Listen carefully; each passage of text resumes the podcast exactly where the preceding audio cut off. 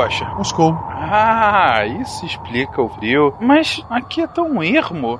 A que distância que a gente tá da cidade? Estamos em Moscou, bem no centro da cidade. Sua pergunta deveria ser quando? Ok, então, quando estamos em Moscou? Século 9, eu acho. Que maneiro! Né? Cara, a gente vai poder aprender sobre os rutenos, um povo muito pouco documentado e estudado. Olha, se tu quiser ir procurar essa galera, o problema é teu. Eu vou ficar aqui sentado.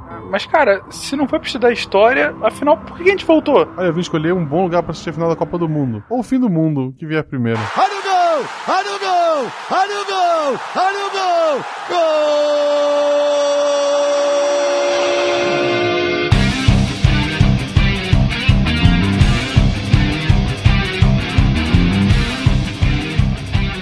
Olá, pessoas, aqui é o Nando Malto Fencas, diretamente de São Paulo. E hoje, finalmente, conheceremos quem era a mãe Rússia. Minha não era. Oi, gente, aqui é a Deb de Brasília. Vocês não estão vendo, mas tudo que eu tô falando tá super lindo no alfabeto cirílico. Ah, que fofo. Que bonitinho. Salve, salve, gente amiga das ciências, direto do século X, na Rus Kievana. Eu sou o Vladimir o Grande. E segundo o próprio, beber é um prazer dos russos. Não podemos existir sem esse prazer. Concordo. Aqui é Matheus, professor amado de Curitiba, Paraná. E finalmente, a Polônia vai chegar ao espaço. Polan Ball Goes to Space. É, Polan Ball, Can into Space. Ou curva. Wala Wala, aqui é o Pena de São Paulo. Ontem eu sonhei que estava em Moscou, dançando pagode russo na boate Kossakov. Parecia até um freio, naquele cai e não cai. Parecia até um freio, naquele cai e não cai. Vem cá, Cossaco, Cossaco dança agora, na dança do Cossaco, não fica Cossaco fora. Eu estou imaginando o Pena dançando, de fato. Eu nunca. Caraca. Eu já tô preocupado com o cast sobre Guerra Fria já. Grande Luiz Gonzaga, olha aí. Quem dizer que eu não cantava nesse, nesse sidecast também? Tá aqui. Vamos lá. E Gaspar Catarina, que é Marcelo Guaxinim. Depois dessa cantoria do Pena, é mais difícil se apresentar do que invadir a Rússia no inverno. Você está ouvindo o SciCast, porque a ciência tem que ser divertida.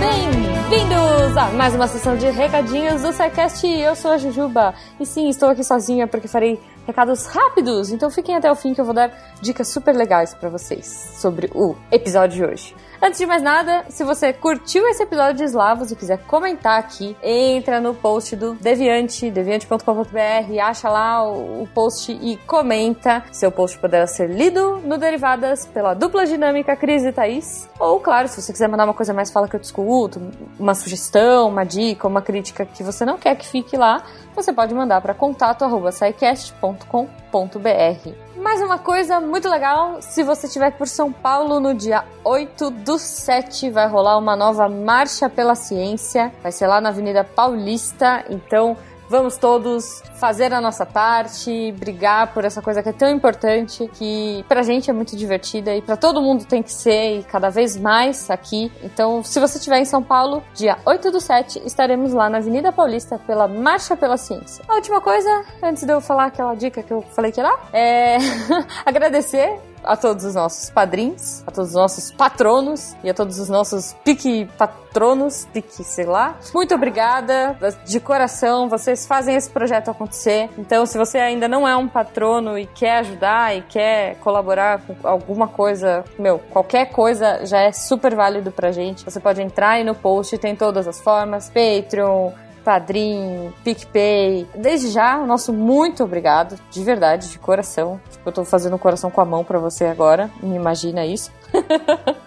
e, cara, é isso aí. Vamos compartilhar a ciência, vamos tornar a ciência divertida e cada dia mais. Como eu falei que eu ia dar uma dica para vocês, olha só que beleza, eu vou dar um. Eu não sei se isso foi falado no episódio, não ouvi ainda, tá? É, mas se não, eu vou dar uma super dica para você: nomes eslavos para você dar pro seu cachorro, pro seu filho, pro, sei lá, pro seu travesseiro, não sei. Enfim, você pode fazer o que você quiser com essa informação aí. Nomes de meninos. Olha só que bonito. Se você tiver gêmeos, você pode dar o nome de Casimir, que significa grande destruidor. E você pode dar o nome de Lubomir, que é amante da paz. Olha que lindo. E eu não queria falar nada não, mas nomes femininos mais vistos eslavos aí, mais populares eslavos, nós temos Xuxa, que significa pureza ou pequeno lírio, e nós temos Ludmilla. E juro, eu não tô falando isso por causa do guacha, mas então Ludmilla significa amada pelo povo, querida pelo povo. Então é isso, editor, por favor, põe Ludmilla pro guacha ficar feliz comigo e vamos pro episódio. Tchau. Cheguei, cheguei chegando, bagunçando a zorra toda. E que se dane, eu quero mais é que se exploda.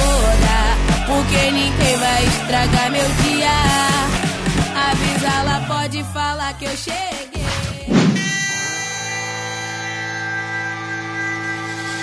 Poucos povos na história humana têm a honra de ter uma lenda tão interessante de explicar suas origens como os eslavos tchecos, poloneses e rutenos russos. Essa lenda é a seguinte: em um belo dia ensolarado de verão, três irmãos descansavam nas margens verdejantes de um rio após uma bela semana de caçadas. Seus nomes, Lek, Tchek e Rus. Enquanto descansavam, os três perceberam três animais diferentes que também descansavam às margens do rio: uma águia branca, um urso e um veado. Sem demora, os três se levantaram e colocaram de prontidão para caçar esses animais, pois quando voltassem para suas tribos, ganhariam o respeito que mereciam. A caçada começa. Lek segue a águia branca para o norte, Rus segue o urso para o leste e Chek segue o veado para os morros e colinas do sul do rio. Depois de alcançadas as presas, cada irmão percebeu que os animais os havia guiado para ótimos lugares para estabelecerem uma nova vida com suas famílias. E assim, decidiram dividir a tribo em três colônias. Lek fundou uma cidade. Niecno, palavra polonesa para ninho. Rus foi para as steppes, fundando uma cidade às margens do rio Dnieper, chamada hoje de Kiev. E Tchek chegou ao rio Elba e lá fundou a cidade de Praga. E assim, as três grandes nações eslavas se formaram: o reino da Polônia, da Boêmia e os russos de Kiev, que mais tarde dariam origem aos mais importantes países do leste europeu: Polônia, Tchequia e Rússia-Ucrânia.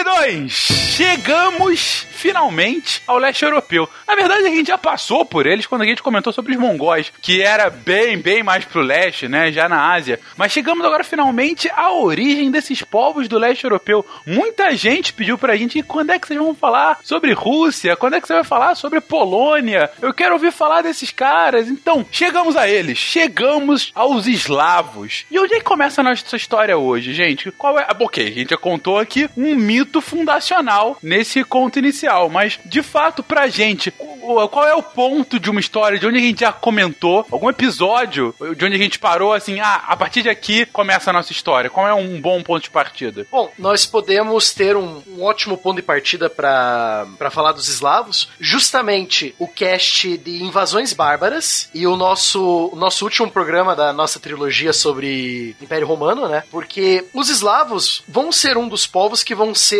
influenciados pelas mudanças climáticas que o século IV, o século V aconteceram nessas mudanças climáticas e também pela movimentação, essa migração de povos das estepes que, como os mongóis, vão passar pelos eslavos, literalmente tingindo a neve com sangue eslavo, né? Ah, que delícia.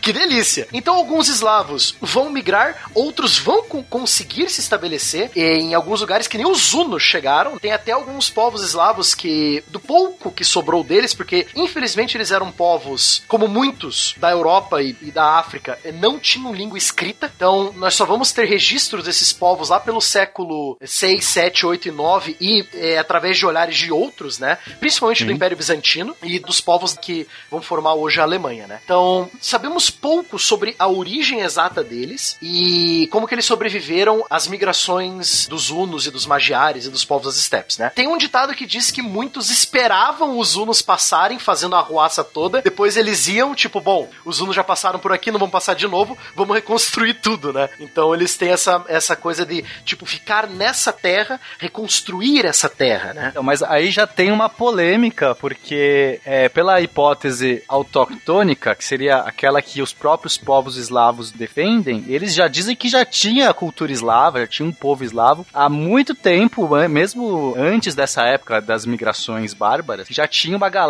habitando ali ao norte dos Cárpatos, né, que é aquela cadeia de montanhas que fica ali na, no- na Europa Central. Ali. Então, essa é a hipótese que eles se autoproclamam, quer dizer, a gente já era um povo eslavo mesmo antes dessa época, só que os registros que a gente tem, quer dizer, então os cientistas, os historiadores mais conservadores nesse ponto, eles vão no registro. E aí no registro a gente não tem muita evidência desses povos. E a gente só vai ter evidência quando? Quando eles começam a se comunicar com essa cultura ocidental que a gente usa de base, que essa é a vertente aloctônica, que seria a, a diferente, né? A, a alternativa. E aí seria, esses povos só começaram a habitar a partir do século 5, 6, que seria justamente esse período das migrações. Então a gente tem aí essa divergência. Outro ponto interessante que foi falado da, da migração, essa migração para regiões mais frias foi que eles dão o nome, né? Eslavos, ou seja, aqueles que não lavam mais. Tá na região mais fria, eles evitavam tomar banho. Tá muito frio pra tomar banho.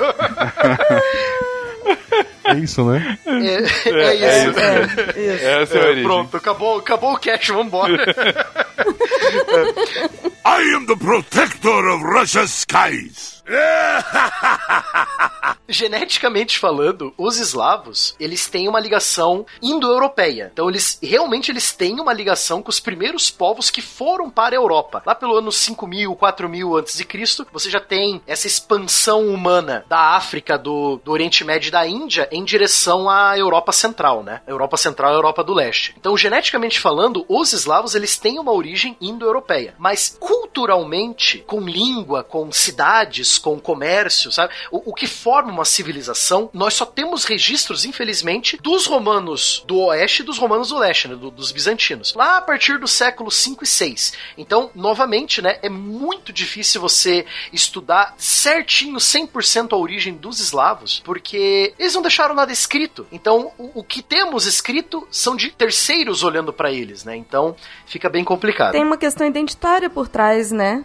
De ideológica, deles acreditarem que. é, acreditarem não, deles ah, reforçarem que eles existem há muito mais tempo, é, traz um pertencimento, né? É, corrobora que eles pertencem àquele lugar, então, É normal. aquela lógica de povos imemoriais, né? Quando você coloca que a sua origem é imemorial, você pode definir qualquer tipo de, de história para justificar algum tipo de ligação, algum tipo de, de soberania em determinada região. Ah, e o Barbado traz aquele velho problema que a gente sempre identifica com a origem de povos ah, que não deixaram registros, né? Você sempre tem que ou tentar definir a partir de arqueologia, o que é sempre um- uma coisa bem complexa, porque cabe muita interpretação, né? A gente viu isso muito, eu lembro, no cast de Sulameríndios, que quase todos povos menores eram é, é, não, tinham escrita, ou demoraram até, então você tem esses lapsos, né? Ou você deve partir de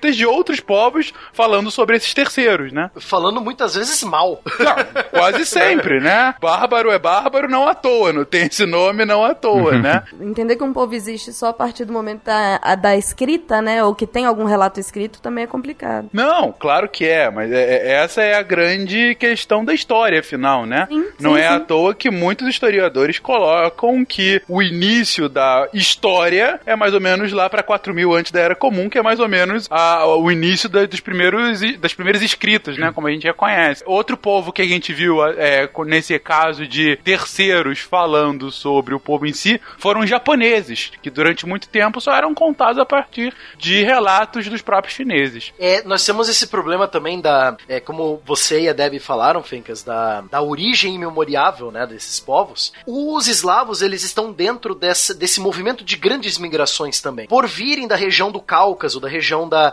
do, hoje nós chamamos de Oriente Médio, da região da Índia, eles sempre estão em movimento. Então eles demoraram para se estabelecer. Novamente aquela frase que nós falamos lá do Civilization, né? Quando você está jogando Civilization, você demora para fundar a tua primeira cidade, então você é meio que nômade ainda, né? Você vai ficando atrasado em relação a povos que já se estabeleceram num lugar fixo, né? Então, nós temos é, esse problema com os eslavos, né? Eles estão sempre em movimento, né? Tanto que você vai ter vários eslavos diferentes. Nós vamos falar aqui dos rutenos, que vão dar origem aos russos, né? Vamos evitar falar russos, porque não existe a Rússia propriamente dita ainda, né? Então eles são rutenos, por enquanto, né? O rutenos vai, vão virar também depois os russos brancos, né? Mas vamos falar dos tchecos e dos poloneses, os, os três principais reinos medievais, né? Mas também, por exemplo, outros eslavos. Os iugoslavos, né? Os iugoslavos que seriam os, os eslavos do sul, né? Os eslavos que se estabeleceram na Península Balcânica. Por exemplo, os macedônios do país República da Macedônia, né? Hoje em dia. Os eslovenos, os eslovacos, os búlgaros, né? Os sérvios, os croatas. Então, eles são todos eslavos. Então, eles são povos que estavam em movimento por muito tempo. Foram parando aos poucos, sempre na beira de um rio, né? Voltamos aos, aos caches de história antiga, né? Toda civilização começa na beira de um rio, né? Como a gente sempre fala, é na beira do rio porque é onde tem alimento, etc, água. E como é uma região muito uh, gelada, assim, principalmente na época do inverno, a comida ela não era tão abundante, por isso que os povos estavam sempre... Eles demoraram a se fixar num lugar, né? Hum, de outros povos, eles têm que estar sempre andando porque a- na neve, se tu parar, tu morre. Sim. É, é, basicamente, você não consegue ter uma cultura sedentária, principalmente de plantação, né? Não, que nesse caso, além de de estarem em margens de rios, estavam às margens de um mar, que é o Mar Negro. Então, muitos desses povos foram se localizando, foram se estabelecendo às margens do Mar Negro, que é um mar enorme, assim, né? Fica bem central. Mar Negro e mais tarde o Mar Báltico, né? Que eles vão pro norte. E aí que eles entram em contato com os godos, os povos do, da Escandinávia, que também vão demorar para se estabelecer, justamente por causa da, da condição geográfica e climática da região, né? Então, esses eslavos vão entrar em contato com os escandinavos, vai ser uma, uma troca de culturas bem interessante. Nós vamos ver daqui a pouco, quando a gente falar da mitologia deles aqui, né? É interessante também falar dos rios. Nós temos três principais rios. Nós falamos aqui, né? Você leu, né, Fencas, a história dos três irmãos. Você vai ter três irmãos, três países, três rios principais. Você vai ter o Reino da Boêmia, que vai ser hoje a República Tcheca, Tchequia. O principal rio dali é o rio Elba, né? É um rio que cruza a Alemanha também. Onde a cidade de Praga foi fundada, bem no meio do rio. Para os poloneses, é o rio Vístula, onde há muitas cidades, incluindo Gniezno, que é, você falou, né? A palavra polonesa que significa ninho. A própria capital atual da Polônia, Varsóvia, está no rio Vístula. E, lógico, indo para a Rússia, para Bielorrússia e para a Ucrânia, você tem vários rios, entre eles o Dnieper, o Volga, outros lá que passam perto de Moscou, mais ao norte, que agora eu esqueci o nome. Mas é por ser o país maior, o território maior, ele vai ter mais rios, né, atualmente. Mas são esses rios básicos, principalmente o Dnieper, que é onde foi fundada Kiev, né? I am the protector of Russia's skies. Apesar de ter algumas semelhanças, nós não podemos esquecer que nós estamos falando de povos que têm bastante diferenças também. Se a gente levar em consideração só a geografia, a gente pode dividir em três grandes grupos: os eslavos orientais, que seriam os russos, os ucranianos e os bielorrussos, os meridionais, que são os da antiga Iugoslávia, como os sérvios e os, e os croatas e os búlgaros. Iugo significa sul em russo. E nós temos os ocidentais, que aí engloba poloneses, tchecos, eslovacos e toda aquela galera que vivia mais para o oeste da região. Inclusive, uma das características que separa bem esses três grupos é a língua. As línguas eslavas, elas também têm diferenças, tanto em grafia, enfim, quanto eh, alguns até em alfabeto, porque a gente, a maioria das línguas eslavas usa o cirílico, que é um alfabeto diferente. Inclusive, é interessante fa- eh, falar que o, o surgimento do cirílico, que é esse alfabeto diferente, se dá durante, a, a- se eu não me engano, o século IX. Mas, enfim, alguns desses grupos eh, usam um, um alfabeto, outros não. E são três grupos de línguas eslavas também, que é justamente o russo, o belorrusso e o ucraniano, que seria esse grupo do leste. E aí o polonês, o tcheco, o eslovaco, que seria o grupo do oeste, o esloveno, o serbo, serbo-croata, macedônico e o búlgaro, que seria do grupo do sul. Isso é curioso, nós vamos falar um pouco mais da língua lá embaixo quando a gente falar da, da Polônia, dos russos de Kiev, né? Que a Polônia, por ser muito mais. A Polônia e a, e a Boêmia, né? A Tchequia, por ser muito mais influenciada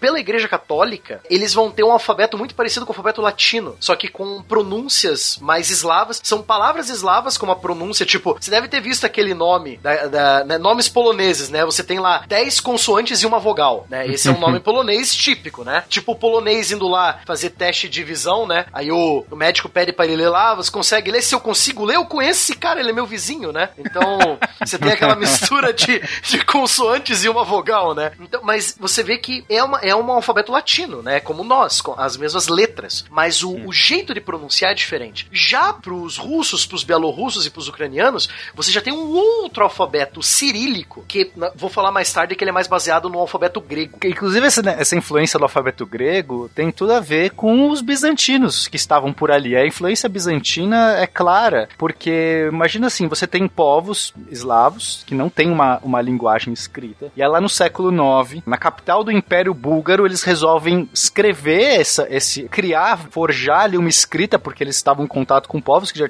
eram literados. E o que, que eles vão fazer? Eles vão se basear no alfabeto dos bizantinos, que é o alfabeto grego. Então a gente vai ver essas letras do, do alfabeto cirílico, esses caracteres, eles são gregos, só que com algumas transformações, porque eles tinham. Aí tem dois tipos de transformação. Algumas simplesmente porque eles juntavam dois ou três caracteres, porque eles se repetiam muito, né? Nos sons que eles achavam que, que, que era mais parecido, e aí vai meio que ter nessa transformação. E aí tinha alguns outros sons que eles não conseguiam, que não tinha nada a ver com o grego, quer dizer, eram sons que só aqueles povos falavam, e, e eles criaram outros ou, que eles pegaram já de um outro alfabeto que é um pouquinho anterior a esse, que é chamado alfabeto glagolítico. Então os caras já tinham um proto-alfabeto, uma coisa meio rústica deles, juntaram com o que era o glagolítico, juntaram com o grego e ainda misturaram com alguns caracteres romanos e aí nasce o cirílico dessa salada toda. Isso no século IX. É uma, é uma bagunça generalizada.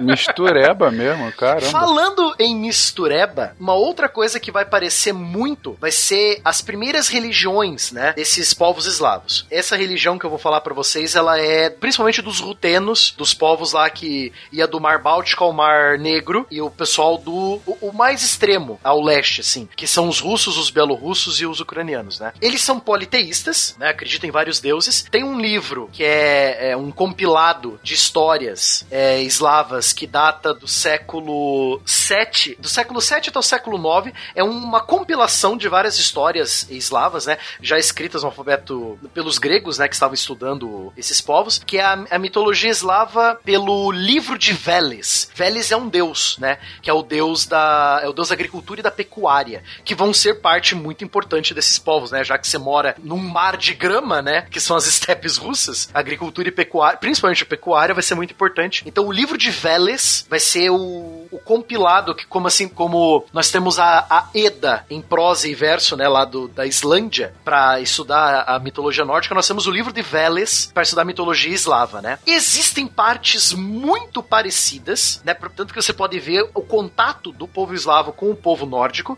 que o povo, a crença eslava politeísta acreditava numa árvore do universo também, como a Yggdrasil dos nórdicos, né? Lógico com interpretações diferentes, mas você tinha uma árvore no centro do universo, né? O topo da árvore seria o céu, né? O propriamente dito, o paraíso. As raízes da árvore seriam o, que seria o inferno, o mundo dos mortos, né? O mundo da escuridão. E o meio da árvore, se eu não me engano, seria o mundo material, né? Onde você estaria. Seria Midgard, né? O mundo do meio, né? Então, lógico, os nórdicos têm nove mundos em volta de Yggdrasil e tal. Os eslavos vão simplificar. São três mundos: o paraíso, o mundo inferior e o mundo do meio, que é o mundo físico, né? O mundo material. O que É, lembra bastante também, se tu for fazer uma ligação, a nossa. a- o cristianismo, né? Que tem também só três. Depois inventaram o purgatório, mas ele veio depois. Mas era inferno, terra e céu. A diferença é que Exatamente. cristianismo, a árvore somos nós. eu tava esperando essa. I am the protector of Russia's skies. Não vou falar todos os deuses aqui, porque vocês podem até ver aí na pauta, é uma cacetada de deuses que, o, que os eslavos tinham. Lógico, você vai misturar deuses dos eslavos mais ao norte, aí os deuses que os eslavos mais ao sul acreditavam, aí os eslavos lá pro lado da Polônia que acreditavam. Então você vai misturar tudo numa, né, numa, numa salada de frutas só. São muitos deuses. Os politeístas nunca, nunca decepcionam. Nunca, jamais. Exato. Existem alguns que sempre se repetem, não importa a, a região, eles são meio que geralzões, né? Um deles é Perum, que seria o deus supremo do panteão eslavo, né? Ele seria o também chamado de Senhor das Tempestades e dos Relâmpagos, né? Olha só. A palavra Perum vem de Piorum, que significa raio, para os russos de Kiev. Ah, e detalhe, ele tem semelhança, lógico, né, pelo nome com o deus Thor, e se eu não me engano, ele usa um martelo também. O símbolo de Perum é um martelo. Se eu não me engano. É, tem um outro deus que usa um martelo também, mas o, o significado dele é outro. É o deus do socialismo, né? É o O martelo social... e a é, sim, é, O eu, martelo da foice. Aí tem a foice, isso, Exatamente. exatamente. Outros dois deuses que sempre se repetem na cultura eslava são o Belobog e o Chernobog. Você já deve ter ouvido falar do Chernobog do livro Deuses Americanos do Neil Gaiman e da série também, que ele aparece na série, o, o, o Chernobog. Chernobog, em russo, significa o deus negro, o deus da escuridão. Cherno seria escuro, né, negro, e Bog, ou Bogus, seria deus, né, o deus negro. É, então ele é o deus da escuridão e da maldição. Ele que seria o cuidador do mundo inferior, do mundo dos mortos. Ele usa um martelo também. Olha só, quando fundaram lá uma usina nuclear e falaram, porra, Chernobyl, ninguém pensou nisso? Homenagear o deus da escuridão, da maldição. Ah, que tal outro nome, gente? Talvez dê um pouco de má sorte. Que horror. Ao contrário do Chernobog, você tem o Belobog, que significa o Porra. deus branco, deus da iluminação. O deus belo, Belobog. Belo Bill, Belo Bill, vê se Belo Bill tava até hoje. Então você tem essa esse simbolismo dualista também, essa influência é quase persa, né? Se vocês lembrarem do nosso podcast de Pérsia, nós falamos muito do zoroastrismo, e o zoroastrismo tem muito essa coisa dualista do bem e do mal, da escuridão contra a luz, né? Então você tem o Belobog e o Chernobog sempre vão aparecer, não importa é, a região. Se você é um povo eslavo, você vai ter alguma coisa parecida com o Belobog e com o Chernobog. Se eu não me engano, Bill em russo é grama. E aí Chernobyl eu acho que é grama negra. Grama negra. É, exatamente. Se eu não me engano, é isso mesmo. Tudo pra Eu dar certo, hein? vou. Tudo pra dar certo. Faz tempo que eu não estudo russo, mas eu lembro que era mais ou menos por aí. Bill, se eu não me engano, é Faz grama. tempo que eu não estudo russo. A Beleza. equipe do SciCast nunca decepciona, é É, impressionante. ne- é nesse momento que eu decepciono com a minha vida. Esse, esse menino não tá aprendendo vogal, o que eu faço com ele? Põe ele fazer russo. Põe ele um tempinho. Aí ele O meu sobrenome tem apenas uma vogal. Só uma? Não Uma. tem o E no, no final? Só a letra E que se repete. Ah, tá. Uma única Ah, vez. bom, não, não, não Mas assusta, é só uma vogal. Não, pensei que era GR no filme Splinger, sabe? This is Splinger. Podia não ser Spengler, né? Eu não sou guaxinim, vocês lembram? É verdade. O- um outro deus que vai sempre se repetir nessa, nesse panteão eslavo é o deus Veles, ou Volos também. Ele muda o jeito de pronúncia. Que é o deus da agricultura e da pecuária, né? Que ele vai, vai, é, ele vai ser o patrono da, da vida da terra, né? Que como eles têm terra pra dar e vender, esse cara sempre é importante. Lógico que, tipo, nós temos tem uma lista de 16 entidades, sabe? É, é muita coisa, cara. Tipo, tem deusa da saúde e da cura, deusa da lua, deusa, não sei, sabe? É, é, é muita coisa. É, provavelmente, na, como disse o Will, né? A, a politeístas não decepcionam. Porque é a- o pressuposto do politeísmo você deificar tudo aquilo que ou você não consegue explicar, ou que você pode até ter uma explicação, mas que merece algum tipo de louvor, né? Então, assim, é, é natural é, fazer esse tipo até de paralelo, né? É possível, é até provável que, por exemplo, o nosso querido Perum tenha alguma. eh, seja uma herança de Zeus, sabe? Ou de Odin, de Thor, coisa assim. É, ou seja uma mera coincidência. Assim como a gente tinha, sei lá, Tupã aqui, que não É, teve nenhuma exatamente. ligação. Entendeu? Mas enfim, é um fenômeno natural e precisava de uma explicação. Nada como Deus. Uma curiosidade pro ouvinte conseguir entender a quantidade de deuses que os eslavos tinham. Você tem Perum, que é o deus do raio. Você tem o companheiro dele, Varpulis, que é o deus dos ventos e das tempestades. Então Perum, ele é o líder dos deuses e o deus do raio, só que ele não é o deus da tempestade. O deus da tempestade é o Eovar Pulis, que é o amigo dele, entendeu? Então Entendi. você vê a, é a, a fragmentação da entidade, né, no caso. É bem interessante. É interessante notar todo esse sincretismo religioso, essa semelhança que tem entre os nórdicos e os eslavos,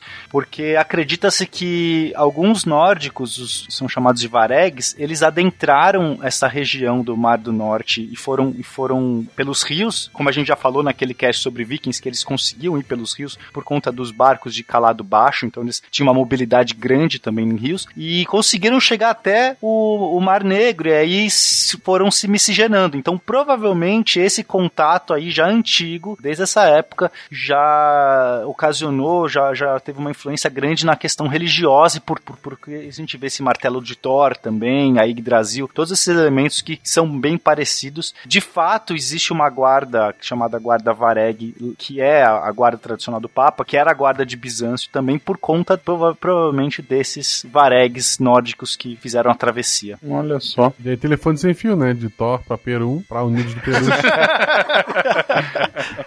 É mais ou menos isso. Bom, aí nós temos a origem da palavra eslavo, né? Da onde que vem a origem do eslavo? O Guaxa já não disse? Ah, sim, o Guaxa já é verdade. O Guaxa já disse. Mas então dá a versão alternativa. É o contrafactual aí. Exatamente. Fencas, existem pessoas que querem ir contra a ideia do Guaxa, né? Então, vamos lá. Então, vamos Contrafactual. O Guaxa tá certo, mas tem uma versão alternativa. Contra o Isso. A versão Exato. higiênica, né? A versão higiênica. a palavra eslavo, ela vem dos registros bizantinos lá do século VI da nossa era, né? Ela tem a ver com a palavra que os bizantinos usavam para chamar os povos do outro lado do Mar Negro, lá da região da Crimeia, né? E esse eles chamavam de esclavene. A esclavene virou eslav, né? E eslave virou eslavo, né? A, portuguesando a palavra. né? Existe, você, caro ouvinte, que sabe inglês, existe uma relação entre a palavra slav com a palavra slave, que é escravo em inglês. Existe. Existe essa relação linguística. Muito provavelmente porque tem até um link de uma, uma reportagem da, que a BBC fez, que é bem interessante. Muitos povos eslavos acabaram virando escravos propriamente dito, né? Não só de povos de origem romana, mas também de árabes, né? Então, ah, você é o quê? Você é esclavene, você virou escla- escravo agora, né? Aí fica slave, slave, escravo, né? Então você tem essa, essa mistura. Em latim, esclavos também. Também acredita que vem do grego esclavos, provavelmente significava eslavo, seria essa corruptela também para eslavo. Cast de Vikings a gente também comentou um pouco sobre isso. Era a forma como os próprios nórdicos tratavam o seu povo vizinho, vamos dizer assim. Assim, porque com muitas, muitas invasões nórdicas, quem sobrevivia virava escravo, sim. Os... E era comercializado, inclusive, né? Exatamente. Caramba. Mas, é, só pra entender, o termo vem antes e nomeia esses povos? Ou esses povos já se autodenominavam assim e o termo acabou ganhando essa conotação? Não, quem deu essa, essa denominação foram os bizantinos. Esclavene, né? Aí esse esclavene acabou virando uma corruptela. Virou escravo, significou escravo. Era o povo, né? Era para se referenciar ao povo, e aí depois teve a conotação de escravo, de, de sentido de escravo. Provavelmente porque eles foram escravizados, enfim. Ah, entendi. Ou seja, eles já se chamavam assim antes, não? Virou bombril. É, é isso, isso é o que eu entendi da, da pesquisa que eu fiz aqui, porque a palavra em latim esclavos, ela é, é latim tardio, então provavelmente ela f- é, foi uma palavra que foi pega, apropriada desse termo que, que veio do grego, esclavos, que eles já se referenciavam a esse povo. Ou seja, é, é a corruptela da corruptela.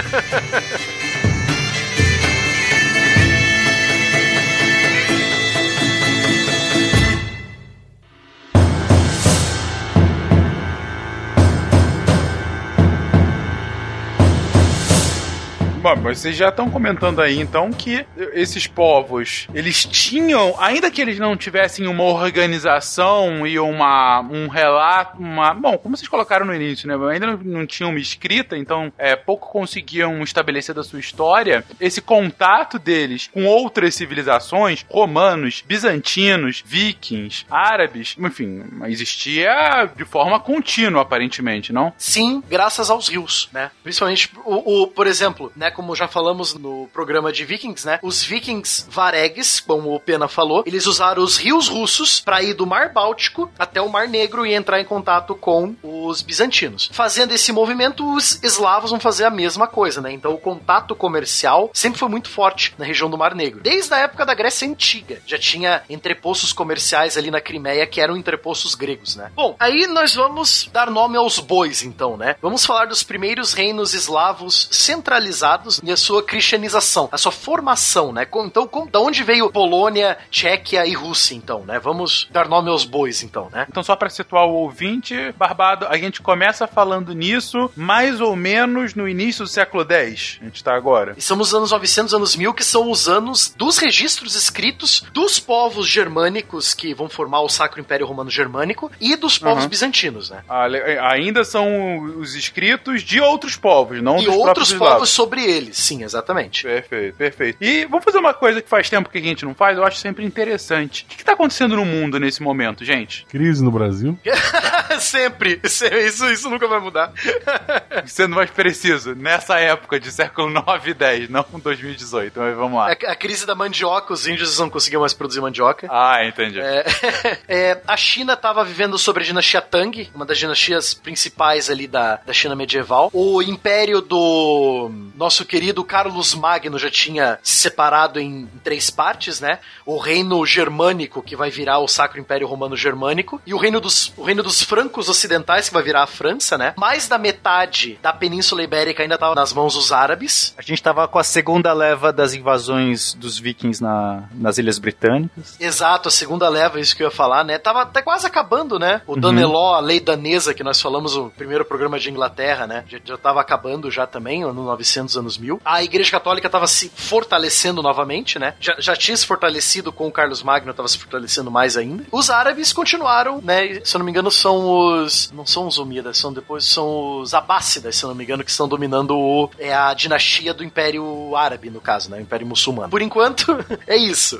Perfeito. Vamos lá então, vamos lá então. Polônia. Como nós vimos na, na nossa história do, do início lá, nossa história do- dos três irmãos, é, a Polônia surgiu, a- o país Polônia propriamente dito, né, com esse nome, é, surgiu nos registros históricos lá pelos anos 900, lá pelo início do século X. O símbolo dela sempre vai ser uma águia branca, que é a águia que o Lech foi atrás. A águia branca num fundo vermelho, que até o Spengler apontou aqui, vai ser, vai ser retomado esse símbolo como o brasão de uma das famílias mais nobres da Polônia, que é a família dos Piast, né? O curioso da Polônia é o seguinte, ele vai ser, fora os tchecos, a Polônia vai ser tipo o meio do caminho entre a Europa Central e os povos selvagens do leste europeu, né? A Polônia vai ser tipo meio que a porta de entrada para a Europa Central, né? Então ela sempre vai estar no meio do caminho entre os germânicos e os russos, certo? E ela vai ganhar os olhos do mundo cristão justamente por conta da sua cristianização, né? Só vamos falar de você nos nossos livros se você se cristianizar, né? Primeiro de tudo, sempre, né? Então, um estado polonês unificado, nós vamos ter a partir do governo de Miesco I. Miesco I vai ser o, o primeiro rei, entre aspas, né? O primeiro rei polonês citado em escritos germânicos católicos, certo? E ele é importante porque ele é que vai iniciar esse movimento de cristianização dos povos poloneses, né? Do- dos povos ao longo do rio Vístula, certo? Cara, isso é fantástico. É aquilo que você colocou, né? Como eles não têm escrita, pros cristãos, tudo que vem antes é tudo bárbaro. O que me importa realmente é quando ele vira cristão também. E a partir daí eu começo a me importar com ele, eu começo a me escrever, a escrever sobre ele. Ou seja, pode ser que antes pode ter havido uma dinastia de 300 anos ali antes. Não importa. A única coisa que a gente tem é Miesco, porque ele é o primeiro a se cristianizar, né? Independente se ele fez isso por interesse, por circunstância política ou até por insistência da sua esposa, que era uma princesa da Boêmia, essa decisão acabou tendo grandes consequências. A primeira delas foi o fortalecimento da então jovem nação, tanto internamente quanto na área internacional. Por quê? Porque a Polônia torna-se, a partir de então, parte da civilização latina. E o Miesco, esse primeiro governante, passa a ter igualdade com todos os demais regentes europeus, única e exclusivamente pelo fato dele aceitar a região cristã. E é claro que os seus sucessores vão manter esse status. Então, Miesco, inclusive, vai ser considerado o grande fundador da dinastia, como o, o Barbado comentou, Piast Kolodjej. Então, para o- os cristãos, a história da Polônia Polônia começa ali. Tanto é que a partir dali, casamentos entre famílias reais do leste da Europa passam a se tornar comuns. Para a religião católica era o momento que eles se viravam é, uma civilização, eles se civilizavam. É, colocaram eles no mapa, no caso, né? Eu- vou só pegar o que o, o Spengler falou agora, que eu acho fabuloso. Ouçam o que o Spengler falou, gente. Eles colocam a Polônia em pé de igualdade. Isso, eh, eu acho isso muito legal. E se algum companheiro sofredor de relações internacionais estiver ouvindo, vai me entender. É porque relações internacionais é justamente a, a, a base hoje do sistema internacional são é, em comunidades políticas que se reconhecem como iguais. Todos têm autonomia, todos têm independência, todos têm dentro do seu território, eles são iguais perante uns aos outros, né, externamente. Então, e você vê como no século X a lógica de igualdade entre entidades políticas ah, externas, ela se estabelecia não por uma regra como a gente tem hoje, sei lá, ah, você tem que garantir lá, direitos humanos à civilização, você é bom que você tenha democracia dentro do seu território. Não, o, o laço que vai ligar aquelas populações é você é cristão, logo você tá dentro da lógica cristã dessa Europa medieval. Putz, isso é fabuloso pra pra você entender que mesmo é, uma proto, um proto-sistema internacional mil anos antes do que a gente fala hoje. Desculpa, gente, é o, o, o arrobo É, de é o- emoção. é tipo o Fencas falando do sistema tributário chinês naquele episódio, né? É tipo isso mesmo, porque o sistema tributário chinês é justamente a mesma lógica. Só que uma lógica mais hierárquica. Mas eu não vou voltar a isso. Se você quiser ouvir falar disso, China medieval, vai lá. Vamos lá. Bom, na época do Miesco I, a Polônia, propriamente dita, ela era um amontoado de castelos, castelos ducais, né? Então era um amontoado de duques. Entre esses duques, o Miesco era o mais importante. Então, na- nas anotações germânicas e da Igreja Católica, você tem o Civitas Chinesge, ou Knesge, eu não, não sei como pronuncia, né? Que é uma, uma latinização do polonês é, Harad Knese, que significa castelos ducais, né? Então seria a primeira, o primeiro registro escrito da, da Polônia, da região chamada Polônia, só que era um amontoado de castelos de duques, né? É, o reino da Polônia, propriamente dito, com um rei chamado mesmo rei da Polônia, com fronteiras e tal, ele só surgiu a partir do ano 1025, com a coroação, olha só, Boleslau I, o corajoso. Boleslau o Bravo era filho de Miesco. E esse cara foi sagaz. Além de continuar a obra do pai, ele organiza com sucesso estrondoso no ano 1000 o encontro dele com o imperador Otto III, o neto do Otão, que a gente já comentou lá no cast sobre Sacro Império Romano Germânico. E assim, esse encontro vai acontecer na então capital do reino, que era a cidade que a gente já comentou, Gniezno, diante do primeiro padroeiro da Polônia, que foi Santo Adalberto. Esse cara tinha sido bispo de Praga, um opositor ferrenho do comércio de escravos. Ele foi expulso da sua diocese por causa disso e ele foi morto por missiona- eh, como missionário, como mártir, vamos dizer assim, nas mãos dos prussianos. E o seu corpo foi resgatado pelo Boleslau I a preço de ouro. Então eles fazem um encontro na frente da, da tumba do Santo Adalberto para reforçar esse laço com a cristandade. E além disso, ele também começa a organizar as estruturas eclesiásticas. Então você tem a formação dos bispados, a formação de arquidiocese, de dioceses vinculadas a ele. Então a igreja começa a se estruturar dentro do território polonês. I am the protector of Russia's skies. É legal o, o ouvinte acompanhar, se quiser acompanhar no nosso bom e velho Geacron, né? Que faz sempre que a gente não fala dele. Se você colocar lá e dar uma olhada na Europa Central, na Europa do Leste, do ano 970 ao ano 1370, você veja a evolução do território polonês em si, né? Eu, eu até coloquei umas imagens aí, se vocês quiserem ver na pauta. Coloquei três mapas seguidinhos só pra vocês verem a evolução. Então, é, a Polônia, lógico, vai entrar nesse círculo, né? Nessa, como o, Fencas falou, nesse é, proto-relações internacionais, né? Por ser cristã, por se tornar cristã, né? Então ele vai entrar no mapa do mundo europeu cristão. Ela vai ser o. Agora ela não vai ser mais a porta de entrada dos bárbaros para a Europa cristã. Ela vai ser a guardiã da fronteira cristã do leste, né? Ela vai segurar os povos, os povos bárbaros e, e pagãos do Báltico e da onde hoje é a Rússia, né? Ela que vai segurar. Especialmente da Lituânia, né? Especialmente da Lituânia. Que ainda não tinha sido cristianizada. Exatamente. Que aí vai entrar uns cavaleiros medievais aí, que nós vamos falar muito deles, que são os. Cavaleiros Teutônico, que vai ser uma Exatamente. pedra no sapato histórico da Polônia. Não só da Polônia, mas da própria Rússia também, né? Mas o problema é que a Polônia convida esses caras, né? Eu acho engraçado a gente pensar no, no cidadão comum, né, no camponês. De repente, do nada, surge uma cidade do lado da casa dele. Brota do chão, né? oh meu Deus, uma cidade! Daí a mulher, que é isso, homem? Dos setores, deve ter se convertido. O Bobiara estava sempre aí. Isso aí.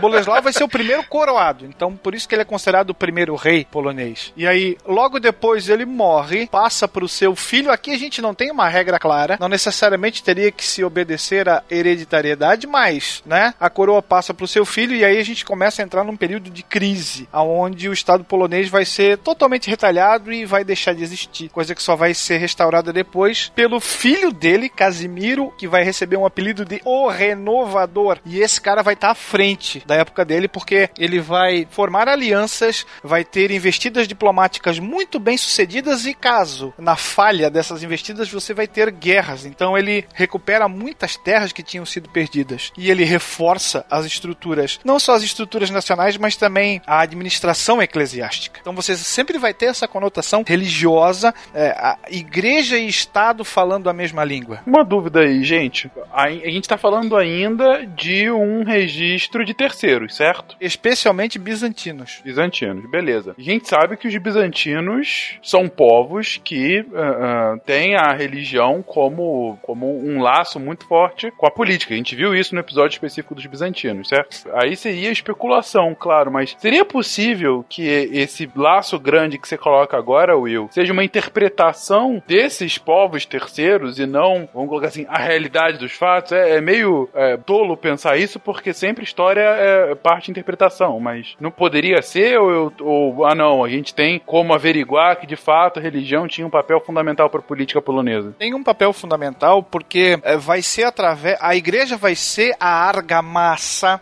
utilizada para fazer a unificação daquela região. Então como é que você consegue isso? Formando dioceses, formando arquidioceses com os bispados e aí você vai naquela missão de converter. Normalmente essa conversão vem de cima para baixo. O mandatário governante se converte e determina que todo o restante da população assim o faça. Claro que ele não está fazendo isso porque ele, vamos dizer assim, encontrou a luz. Era, uma, era principalmente um instrumento de unificação. E aí você tem uma série, quando a gente fala um pouquinho dos rutenos, a gente chega a falar até de xamanismo. O monoteísmo vai ser utilizado principalmente para isso. E é claro que esses registros vão dar uma importância bastante grande uh, nessa atividade do, vamos dizer assim, evangelizar. Mas nós temos muitos emissários, uh, diplomatas que participam partiam dessas regiões buscando um primeiro contato, uma primeira, uma primeira conversa em relação a formar aliados e não necessariamente a guerra. Novamente, quando a gente falar dos rutenos, e isso vai ser uma característica que vai, que vai até ressoar ainda hoje na psique russa, você tem aquela ideia de aliança e não a tomada pela força. E aí você mostra, olha, o Ocidente fez assim, ó, é, pé na porta e tapa na cara. Nós aqui do Oriente fazemos diferente. Nós somos amigos. É, eu ajudo vocês, vocês vêm até mim procurando ajuda e eu, como bom e grande irmão, faço esse favor. Então, não é na base única e exclusivamente da violência, mas sim dos interesses. E aí depois a gente até pode falar lá na frente do tal do pan-eslavismo, que vai ser um dos gatilhos para a Primeira Guerra Mundial. Perfeito, tá respondido. Não sei se era isso que tu queria. Não, era isso mesmo. Você estabeleceu bem a, a minha dúvida. De fato, você, você mostrou bem claramente uh, o que eu havia perguntado. Eu. Depois do Casimiro, a gente teve o filho dele, Boleslau II, que recebeu o epíteto no início de O Generoso, principalmente porque ele determinou a fundação de vários monastérios e de várias igrejas. Teve um sucesso diplomático gigante nos primeiros anos do governo dele, era um dos parceiros do Papa, mas três anos depois que ele foi coroado, ele ordenou o assassinato do bispo Stanislau de Cracóvia, porque era o seu mais ferrenho opositor. Só que isso pegou mal, provocou uma revolta e esse cara acabou sendo exilado. E depois ele vai ser chamado de não de o generoso, mas sim de o cruel. Eu adoro esses nomes que dão pros, pros governantes da, da Idade Média. Uma hora ou outra eles mudam. De repente o cara era chamado de o Belo, depois que ele sai do governo, mas o cara era feio pra caramba, hein? E aí, quando ele é exilado, o irmão dele assume. Ladislau Hermann. E esse cara vai abrir o coração e tudo mais para os nobres. E aí começa o início da desintegração dessa primeira fase da história polonesa. Então ele vai dividir, ainda antes da morte dele, ele vai dividir o, o, Estado entre dois filhos, mas não vai rolar e a coisa vai descambar. Aí você tem a, a velha disputa feudal, né? Temos que lembrar que estamos na Europa feudal, Europa medieval, então o feudo, o senhor feudal é quem manda, né? Então você vai ter várias disputas desses nobres poloneses para ver quem fica com mais terras, né? Aproveitando essa bagunça política interna, né? O fim propriamente dito desse primeiro reino da Polônia vai vir com Boleslau III. Os caras adoram esse nome. É uma coisa absoluta, é uma coisa absurda. O melhor é o apelido que ele vai receber: o Boca Torta. Imagina que horror, cara. Você vai, você é sucessor de um grande reinado medieval. Seu pai era conhecido como o generoso, depois foi pra o temível. E aí chega aquela hora, aquela fatídica hora em que seu nome entrará nos anais da história. Pra sempre serás conhecido como Boleslau III, o Boca Torta. que Boca merda. torta. Ele era o mais novo entre os dois irmãos que entram em choque. E aí, esse fuzuê só vai terminar com a mediação de Henrique V, futuro imperador alemão, que, que ajuda a, a apaziguar, vamos dizer assim, os ânimos. E é claro que o Boca Torta vai dizer que ele estava em defesa da, olha só que atual, em defesa da liberdade. Só faltou dizer que era do American Way, né? A, a águia já tem, né? A águia já é o símbolo. Verdade. e é branca ainda por cima. E aí fez-se um juramento dizendo que o irmão seria preso, mas ficaria assim. E o que que esse cara, o Boca Torta, faz? Provavelmente emputecido com a alcunha que ele recebera, manda cegar o seu irmão na prisão. Então, além de Boca Torta, o cara era vingativo e rancoroso. Meu Deus, tá dando pra ver. E a vingança nunca é plena. Ah, que beleza. Para um reino cristão, realmente um mandatário bem interessante. I am the protector of Russia's skies. Um outro ponto que você coloca aí, mais uma vez, um meus dois segundos de relações internacionais aí. Que você coloca, Will, da intervenção de Henrique V, futuro mandatário do Sacro Império, né? Do Sacro É, Império, isso. Exatamente. Isso é uma coisa que a gente vai ver muito na história da Europa, né? E a gente já comentou e vai continuar vendo. A partir de agora a gente vai ver direto como as famílias reais de outros reinos intervinham em reinos vizinhos ah, quando de algum tipo de ameaça. Justamente, ou por conta de ser da mesma família, o que não era incomum, né? Você vai ver num futuro como, de repente, a Europa, na verdade, era de basicamente duas famílias reais, ou pela ligação realmente de- da aristocracia eh, europeia medieval, em que qualquer tipo de ameaça à ordem, à estabilidade, já era visto com uma desconfiança grande. Opa, isso pode respingar em mim. É bom que eu intervenha e é bom que eu coloque alguém que seja de interesse do meu reino também, para que lá no futuro isso não venha me causar problema. Tanto é assim que a gente vai ver isso na veia futuramente com os escritos do próprio Maquiavel, que falava assim de guerra e paz, mas falava muito também da política, não só dentro do reino, mas que também podia servir em como o príncipe poderia ah, ah, agir quando ah, dá necessidade para outros reinados a sua, na sua vizinhança. Toda essa instabilidade política, né? De irmão Boca Torta cegando o irmão, né? O Boca Torta e o Cegueta, né? É, a Que Polônia. dupla, hein? Que dupla, hein? que dupla!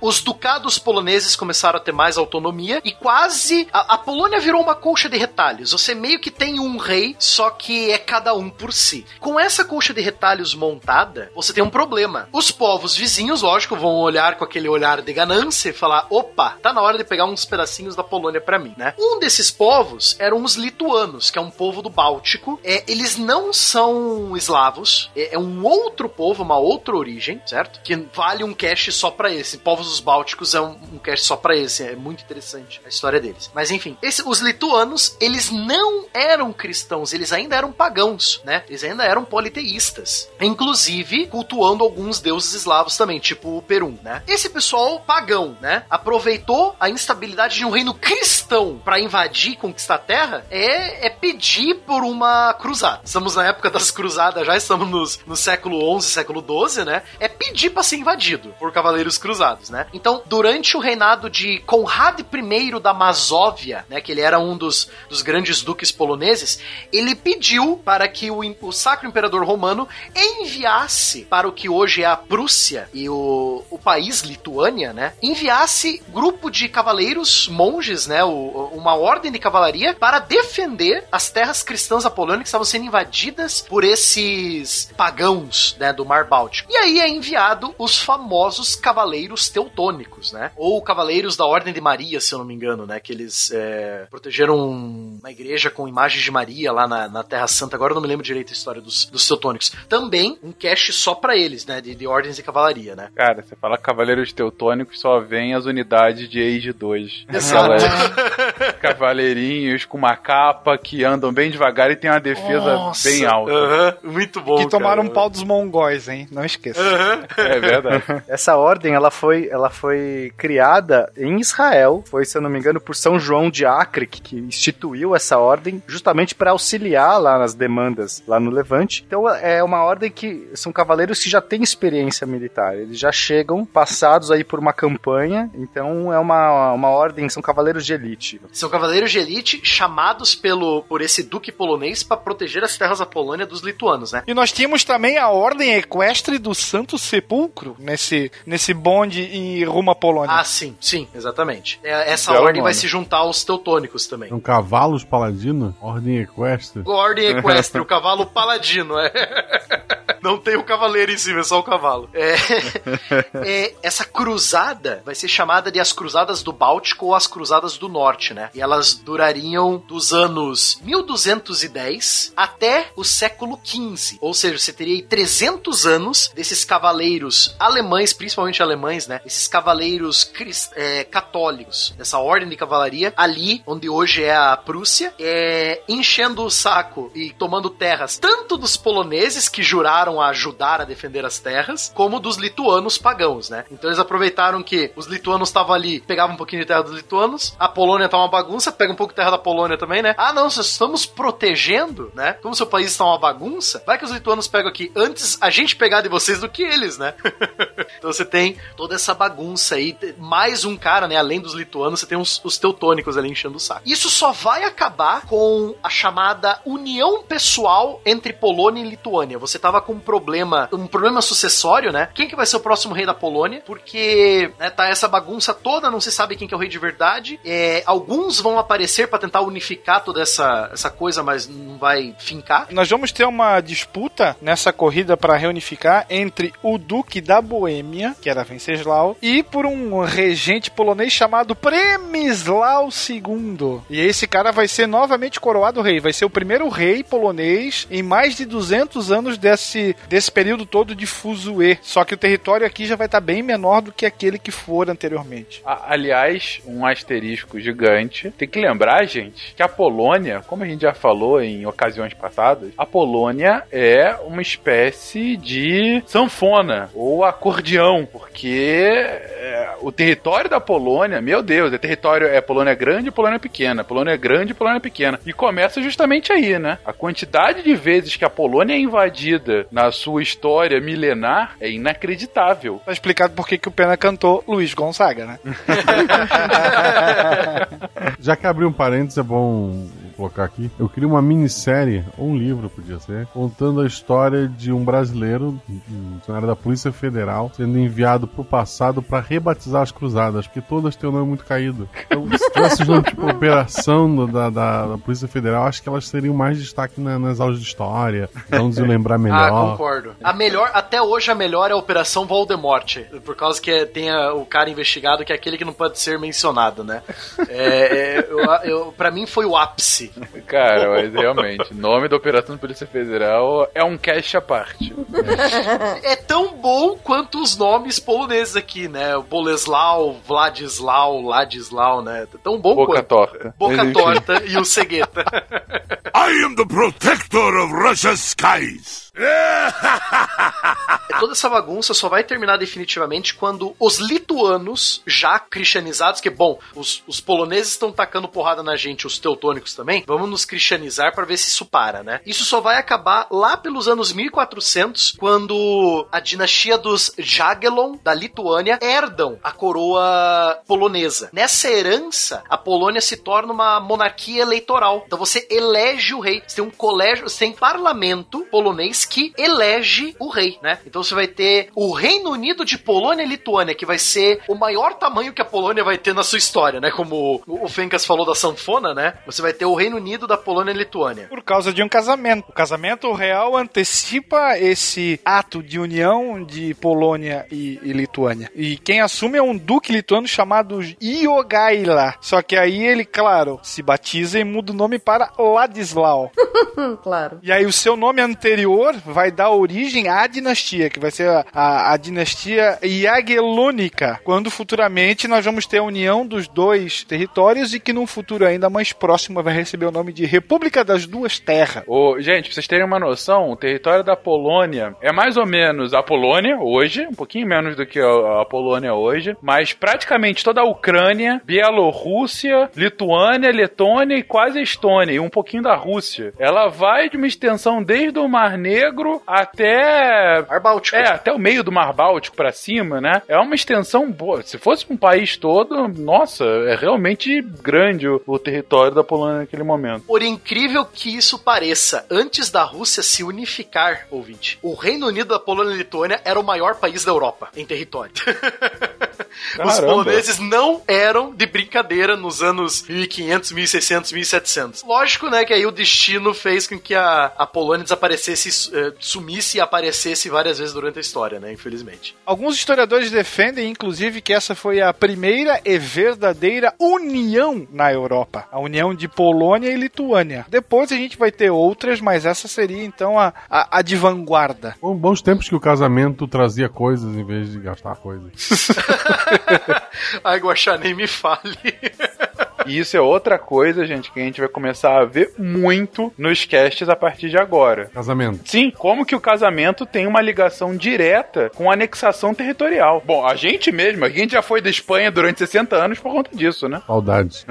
Ai, como era bom. Ai, como era grande. Como era grande. Bom, então os poloneses eles vão conseguir dar essa reviravolta, né? Principalmente a partir do reinado de Casimiro III, né? Que por sinal, Casimiro III, o Grande, né? Não é à toa que ele foi um dos, se não o principal rei da Polônia nesse, nessa segunda etapa de reestruturação, lá pelo ano 1320, 1340. Não é à toa que ele é o líder da civilização polonesa no Civilization 5. Se for jogar Civ 5 de Polônia, você vai jogar com o Casimiro III. É por isso que eu gosto do Barbado. Porque o Barbado, ele estabelece suas prioridades corretamente. É assim, o cara é grande porque ele fez isso? Não. O cara é grande porque ele é líder do Civilization. Então, isso mostra a grandeza dele. Eu estou contigo Oh, nessa, com Barbado. certeza. Por, por sinal, por sinal, pode falar pra mim, eu aguento, tá? Pode, pode ser sincero. O grande é porque eles eram muito gordos? É um Também. eufemismo. Tipo, ah, você não, você, você não é gordo, você é o grande. Futuramente, Você é grande, Gosta, é. serás conhecido como Marcelo Guaxininho Grande. Ok. Casimiro Grande era filho de Ladislau I Obrev. E esse Obrev era por causa da baixa estatura do cidadão. Ah, então esse o grande é pra compensar alguma coisa. É claro, né? É claro. É pra compensar alguma coisa, isso. Será que isso é breve igual o pai? Não, eu sou grande, hein? Eu sou grande. Vou botar aqui o título, grande. Bom, aí nós acabamos a história da Polônia aqui, né? Estamos nos anos 1400. A Polônia conseguiu se reestruturar. Ainda está fraca territorialmente, mas com essa união, né? Essa união de casamento, essa Reino Unido de Polônia e Lituânia, né? Ela vai conseguir virar o maior país da Europa na- nessa época medieval, né? Então os poloneses nessa época não são de brincadeira, né? Nessa época eles chegariam ao espaço se continuassem assim. Que beleza. Mas realmente, eu tô impressionado com o tamanho do território. Eu não sabia que tinha chegado a ser tão grande assim, Barbado. Se você relembrar da América, quase toda ela é espanhola, olha o monstro que é isso. Entende? Tira o Brasil e tira México. México não, né? Vamos um pouquinho mais ali, sul dos Estados Unidos, pra baixo. Era tudo espanhol, cara. Era um negócio gigante mesmo. E funcionava com o dedo da coroa. Ah, sem dúvida, sem dúvida. Eu- o, o que eu me deixa impressionado, Will, é que você tinha isso num processo colonizatório, né? Mas a Polônia tá ali no, na Heartland, né? Que a gente já falou, inclusive, no, no cast de geopolítica. Ela tá justamente nas, nas grandes planaltos europeus, enfim, tem, ok, alguns acidentes geográficos, mas ela tem.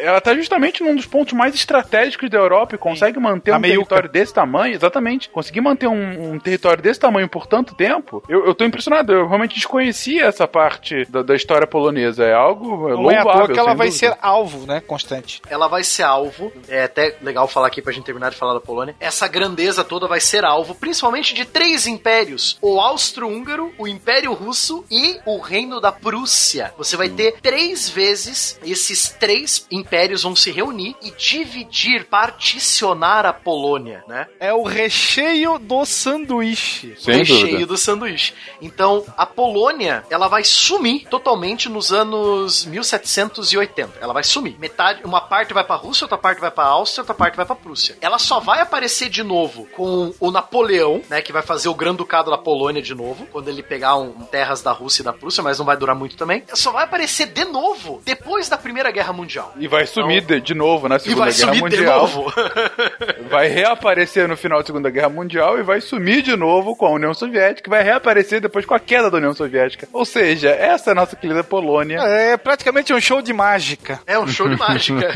É impressionante. Não vou, eu não vou, vou fazer esse. Vou, vou tirar um coelho da cartola, não vou tirar a Polônia da cartola, que já tá na hora. Mr. Bowie, zin, zin, zin.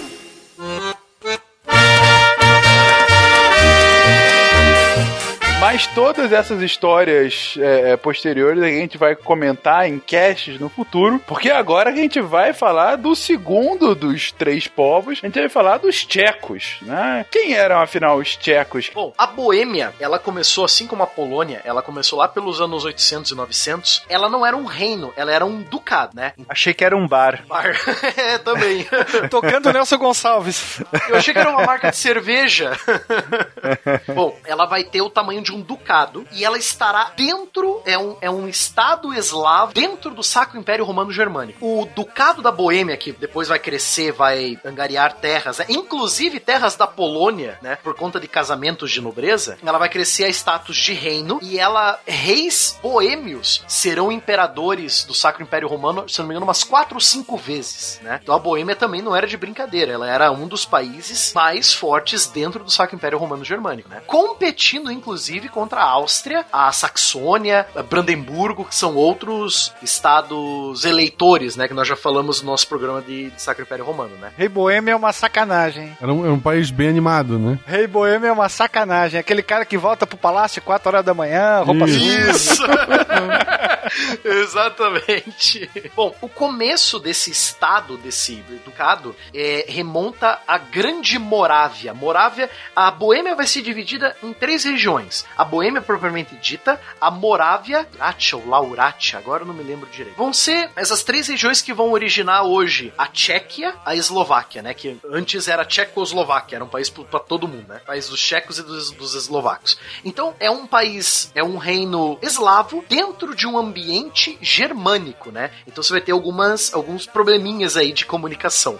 então ela vai se unificar, ela vai ter força até 100 anos antes da Polônia, propriamente dita, né? Além disso, além de ser esse primeiro estado central eslavo na região, tem o nascimento da primeira língua eslava escrita, propriamente dita, registrada em documentos, né? Adaptando textos latinos à sua língua mãe, né? Aí que entra dois caras, é, um cara muito importante, que é o tal do Santo Cirilo, que depois de ajudar os boêmios, ajudar os tchecos a desenvolver sua própria escrita, ele vai dar um passeio lá para o leste e vai ajudar um pessoal, né, os rutenos, a criarem um alfabeto cirílico, que o Pena já falou também no começo do programa, né? Ele tinha co- como grande vilã a Santa Maria Joaquina.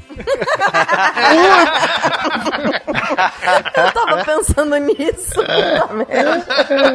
Cirilo e Metódio eram irmãos e eram enviados de Constantinopla. Então, existia muito interesse por trás disso. Lembrando que é nessa época que os bizantinos e o Sacro Império Romano estão brigando pra saber quem que é o verdadeiro império. Só pode haver um. That can be only one, né? Como diria o Highlander, né? Só pode haver um. É, então você ainda tem essa briga, porque o Carlos Magno fundou o Império dos Francos, mas esse império não era reconhecido pelos bizantinos que se viam como verdadeiros herdeiros de Roma. Então você manda esses emissários, esses padres, pra expandir a influência dos bizantinos, inclusive dentro do próprio Sacro Império Romano, né? Então você tem Santo Cirilo e Santo Metódio, eles que vão ajudar primeiro os boêmios a formar o seu próprio alfabeto, que se chama alfabeto glagolítico, que vai ser historicamente, muitos historiadores concordam que é o primeiro alfabeto eslavo propriamente dito. E o Santo Cirilo mais tarde vai viajar para as terras mais ao leste e vai ajudar os rutenos de Kiev, de Kiev a criar o alfabeto cirílico, que leva o nome dele, né? É só uma curiosidade que ele se tornou em 2017, ah, até por ser um, um alfabeto de várias línguas, né? Ele se tornou um alfabeto oficial da, Un- da União Europeia dentro de. O cirílico, você diz. Isso. Ah, a pergunta é qual, né? Porque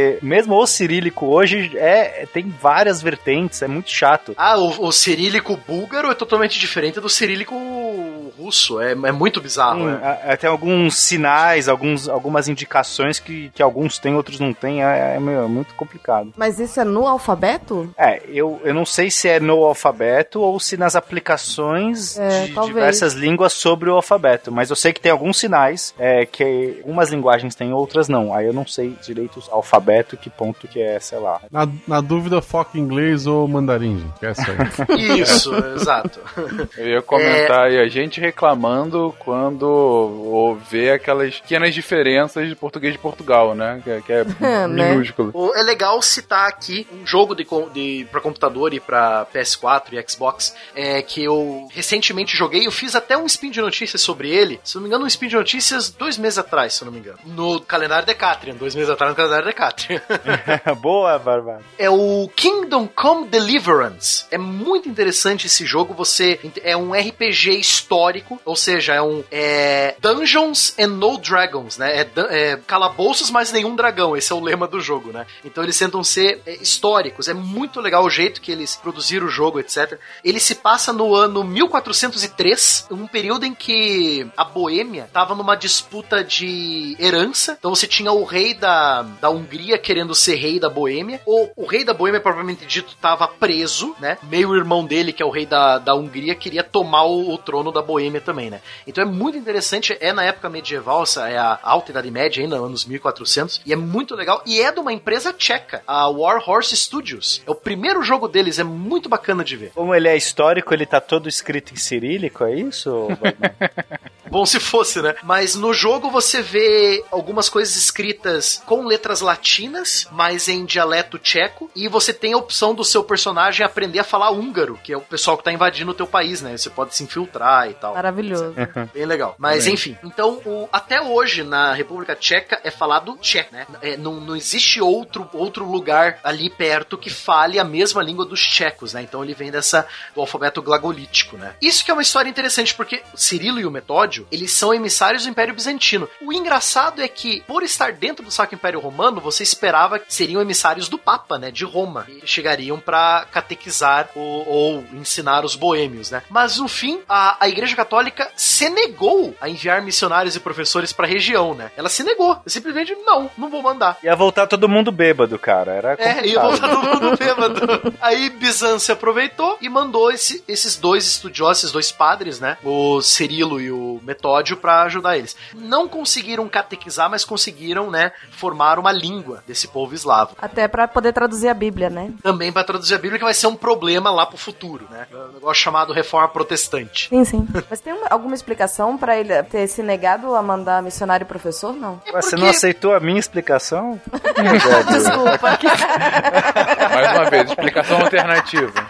Explicação alternativa. É porque você vai ensinar a palavra de Deus. Nada mais justo do que ensinar as pessoas a ler e escrever também, né? Ou criar um alfabeto que elas consigam entender a palavra de Deus, né? Eu imagino, eu vejo assim, pelo menos. Né? Isso não é tão automático pelo mesmo motivo que você comentou, né, Barbado? Não era tão comum antigamente você ter o ensinamento do- dos escritos bíblicos que não no latim. E não era nem no latim popular, né? Era naquele latim mais, mais arcaico. Tanto que o- uma parte da reforma vinha justamente nesse pressuposto, né? De, de a tradução da Bíblia na- nas línguas da, daquelas populações, a fim de que você pudesse ter a popularização, mais que a popularização, né? A fim de que as pessoas pudessem entender o que estava escrito ali, né? Pra saber se de fato seguiria ou não. Mas enfim, realmente não, não é tão, tão automático o ponto, né? Não, totalmente. E essa questão da língua, ela, como eu falei, né? Essa questão da língua vai ser muito importante pra reforma protestante, porque a Boêmia vai ser um dos principais focos da reforma protestante, né? Então, os tchecos vão ter uma participação muito importante. I am the protector of Russia's skies. Bom, falando da Grande Morávia, que vai surgir o reino da Boêmia, né? Ela atingiu o seu auge territorial durante o reinado. Só escutem, eu vou tentar pronunciar o melhor possível. Svatopluk I. Svato, não estou brincando. Svatopluk é o nome do rei deles, né? Entre os anos 870 e 894. Vocês reclamaram do Boca Torta. Do Boca Torta, né? Dos, Boleslau. Svatopluk.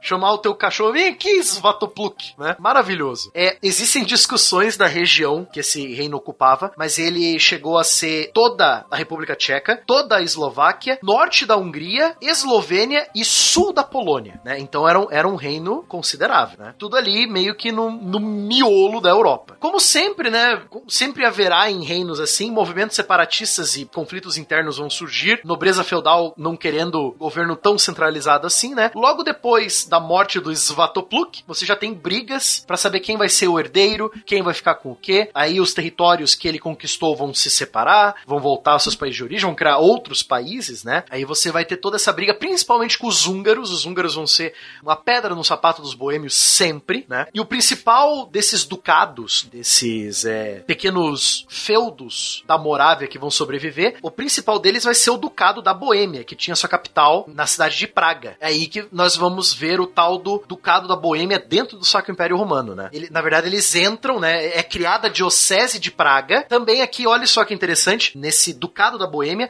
nós vamos ter um duque, chamado Boleslau também. Boleslau II. Por que esses nomes, gente? Né? Por quê? Porque coisa de eslavo. Você quer saber a tradução de Svatopluk? Ela não, não melhora muito a alcunha dele. Qual é a tradução, Spengler? Zuentibaldo. É o quê? Zuentebaldo. Zuentibaldo, no português de Portugal. Vai ser o nome do meu filho agora. Coitado, ele vai ser sempre o último na lista de chamada, porque é ZU, né, cara? É bom, ninguém vai pedir pra fazer Ah. trabalho. Só lembrei do Etevaldo do, do Castelo Timbu. Então, durante o governo do Duque Boleslau II, não é o mesmo Boleslau da Polônia, é outro Boleslau, o Sacro Imperador Romano Otto I aceita a Boêmia dentro do Sacro Império, né? Lógico, a Boêmia vai ser o ducado, um dos maiores ducados, né, em território do Sacro Império, então vai ter uma importância muito maior, né? Muitas guerras vão acontecer entre o Ducado da Boêmia e os outros reinos eslavos, principalmente os poloneses, né, que eu já disse. Durante o reinado do rei polonês Boleslau I, a Boêmia chegou a ocupar algumas terras da fronteira, né? Então, lá no ano 1025, 1050 da história polonesa, já tem a Boêmia enchendo o saco ali na, na fronteira, né? Principalmente na região hoje chamada de Silésia. Né? A Silésia sempre vai ser uma, uma porção de disputa entre Polônia e o reino da Boêmia, né? Vai virar um reino eleitor, né? No reinado de Otokar I, no ano 1180. Então você vai ter o rei boêmio Otokar I, possivelmente em homenagem aos imperadores Otto, né? Otokar. Lá pelo ano 1180 eles vão ser reinos, ele vai ser um rei eleitor, ele vai, ele junto com outros seis vão eleger o imperador do Sacro Império, né? Como já foi dito no cast de Sacro Império Romano, é uma monarquia eletiva, né? Você elege o, o próximo imperador. A partir desse momento que o reino da Boêmia vira reino eleitor dentro do Sacro Império Romano, a fronteira não muda muito, né? Disputas contra os poloneses e contra os húngaros sempre vão acontecer, né? Então até o ano 1400 o território da Boêmia não vai mudar muito. Ao contrário dos seus parentes poloneses, do outro lado do, do, do rio Elba, ou lá pelo lado do rio Vístula, a Boêmia vai ser muito estável, principalmente por estar dentro do Sacro Império Romano Germânico. Então, ela estar dentro do Império ajudou ela a ser mais mais estável. Na verdade, ela ajudou até ganhar território. Então, até o ano 1400 isso não vai mudar. Até o caso que eu falei aqui pra vocês do meio-irmão do rei, se eu não me engano o nome do rei era Venceslau IV da Boêmia. Ele era Venceslau o Desocupado, se eu não me engano. Na Boêmia, né? Pelo amor de Deus. É, Vence... não, sem zoeira, sem zoeira. Venceslau o Desocupado porque ele não apareceu nem no dia da coroação dele. Ele não compareceu. Pelo contrário, era um homem muito ocupado. Eu acho que. que tá. Esse é o verdadeiro rei boêmio, sem dúvida Esse é o alguma. verdadeiro rei boêmio. Era tão boêmio que o meio-irmão dele resolveu invadir o, o reino da Boêmia, né? Capturar o próprio irmão e tentar virar rei da Boêmia e da Hungria, né? Então pra você ver esse, esse jogo de poderes na, dentro da própria família nobre, né? Bom, e, e então a Boêmia acaba sendo anexada, anexada não, né? Acaba entrando na lógica do Sacro Império e vai figurar aí futuramente para a própria história do Sacro Império ao longo dos anos, enfim, tendo uma herança histórica muito significativa para diversos países que a gente conhece hoje, principalmente a Tchequia, mas também a própria Alemanha, né? Uma ligação com a Hungria, com a Áustria, mas enfim, essas são outras histórias que a gente vai ver também futuramente em casts oportunos. Porque agora, para finalizar o cast, a gente tem que ouvir sobre a história dos últimos descendentes dos eslavos, que hoje são, é, em escala de importância, aqueles que mais são mencionados, né? Os Rus, ou os proto-russos, né? Também chamados de rutenos. O Rutenos, exatamente. Quem são esses Rutenos e qual é a, a ligação dele para o que hoje a gente conhece como Rússia? A origem do povo que você conhece como russo hoje em dia não está dentro da fronteira da Rússia atual, mas sim na Ucrânia, em torno da sua capital Kiev. Foi lá no século IX onde nós tivemos a formação de um estado chamado Estado Kievano ou Rus, ou Rus Kievan, Kievana, da mesma forma, que vai amalgamar os eslavos orientais daquela região. Então você vai ter uma confederação solta com rédea frouxa das estados que eram governadas por nobres que eram vassalos do grande príncipe de Kiev.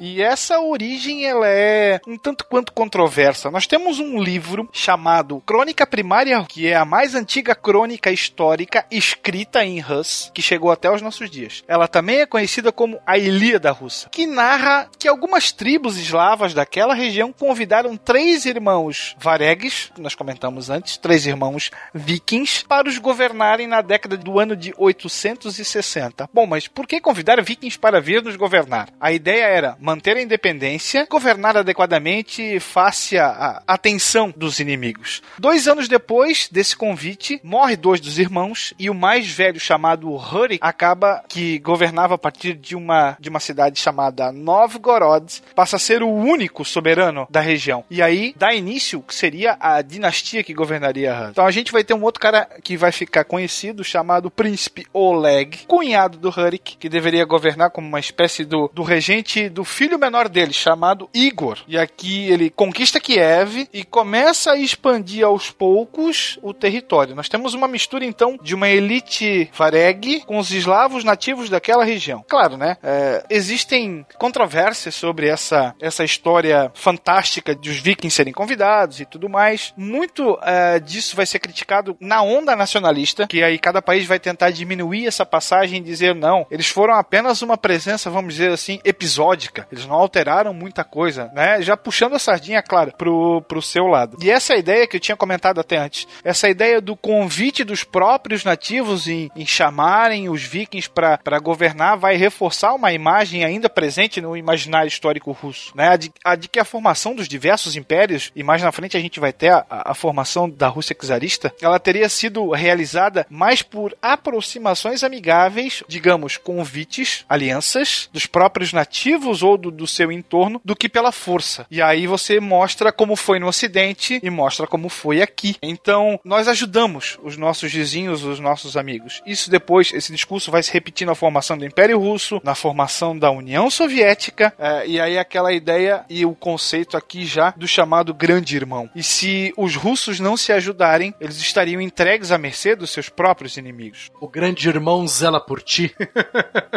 I am the protector of Russia's skies.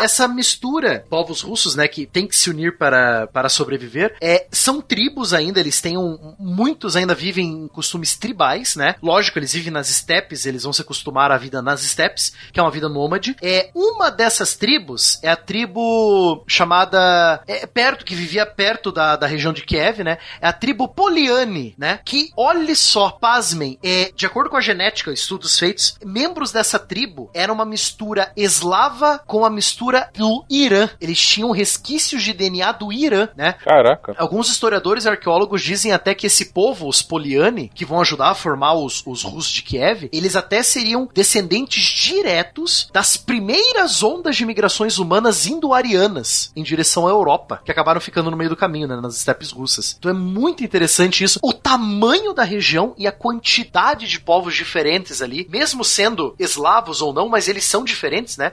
Até em, em termos de DNA, né? Então é muito interessante essa, essa mistura de eslavo com iraniano, né? Dos primeiros habitantes da Europa, ainda por cima, né? Lógico que é, existem historiadores que vão contra essa ideia, mas existem vestígios genéticos, né? Que ajudam a comprovar isso. O que bombava na Ruskevana era o comércio, porque era uma rota de encontro entre Ocidente e Oriente, principalmente através dos cursos dos rios.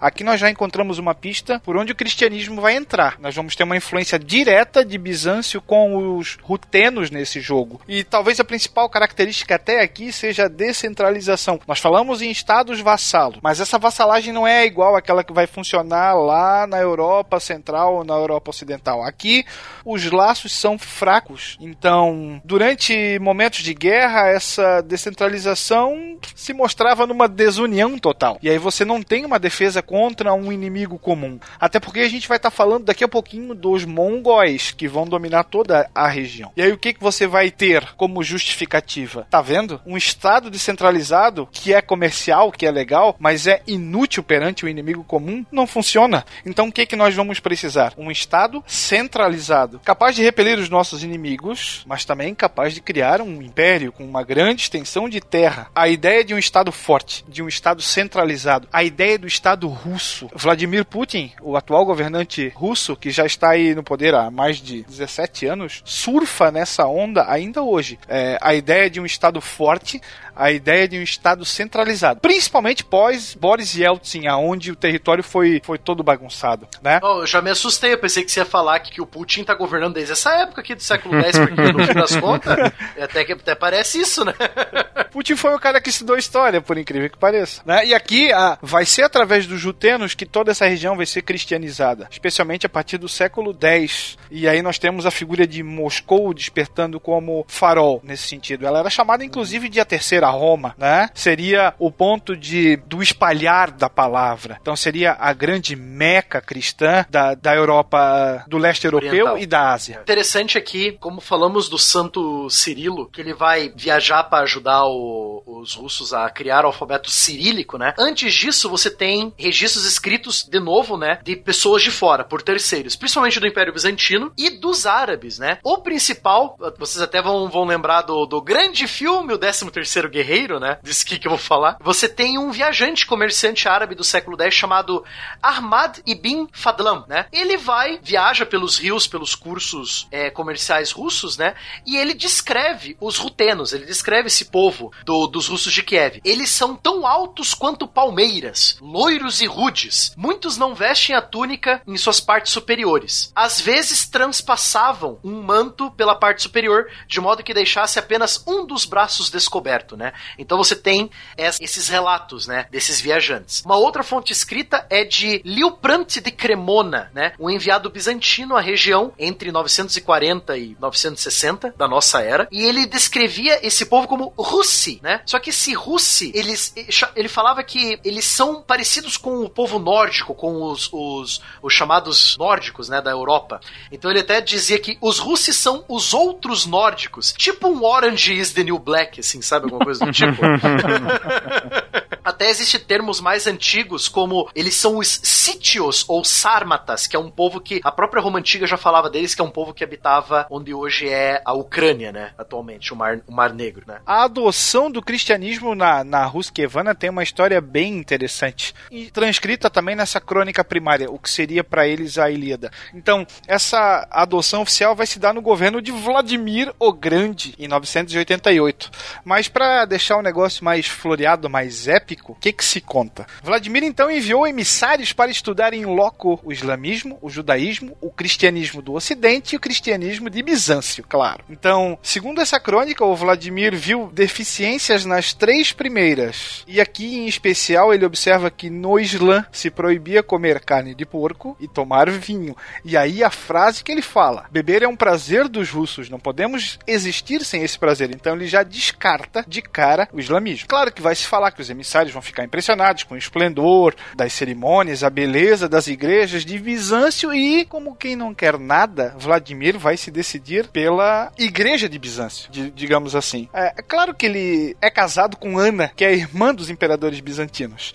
E isso vai ter uma influência bastante grande nessa situação de, de batizar e de cristianizar toda a região. E até porque ele vai uh, enxergar o cristianismo novamente, né, a, a religião monoteísta como um fator fator integrador do até então desunido Estado kievano. Então é uma forma de você começar a centralizar toda a situação. Mas mais uma vez vocês colocando aí o cristianismo como elemento de coesão, né? Realmente está ficando claro a, a, influência que o cristianismo tem para os eslavos e o uso político que se dá a eles, né? Os três povos que vocês colocaram estão utilizando como elemento de coesão, sem dúvida. Para muitos historiadores russos, a religião ortodoxa vai se constituir na pedra angular do, do caráter da civilização russa. E aqui aquilo que nós já comentamos também, né? No Ocidente nós temos uma separação clara entre igreja e Estado. Aqui na Rússia, vamos dizer assim, que ambos estavam quase que numa simbiose, pelo menos até a Revolução de 1917. Sim, sim, sim. Que, ironicamente, vai justamente negar a religião, né? E ao contrário do, dos poloneses e dos boêmios que vão adotar o cristianismo do Ocidente, né? A Rússia vai adotar o cristianismo do Oriente do Império Bizantino, né? Então é isso que é engraçado deles se chamarem a Terceira Roma, né?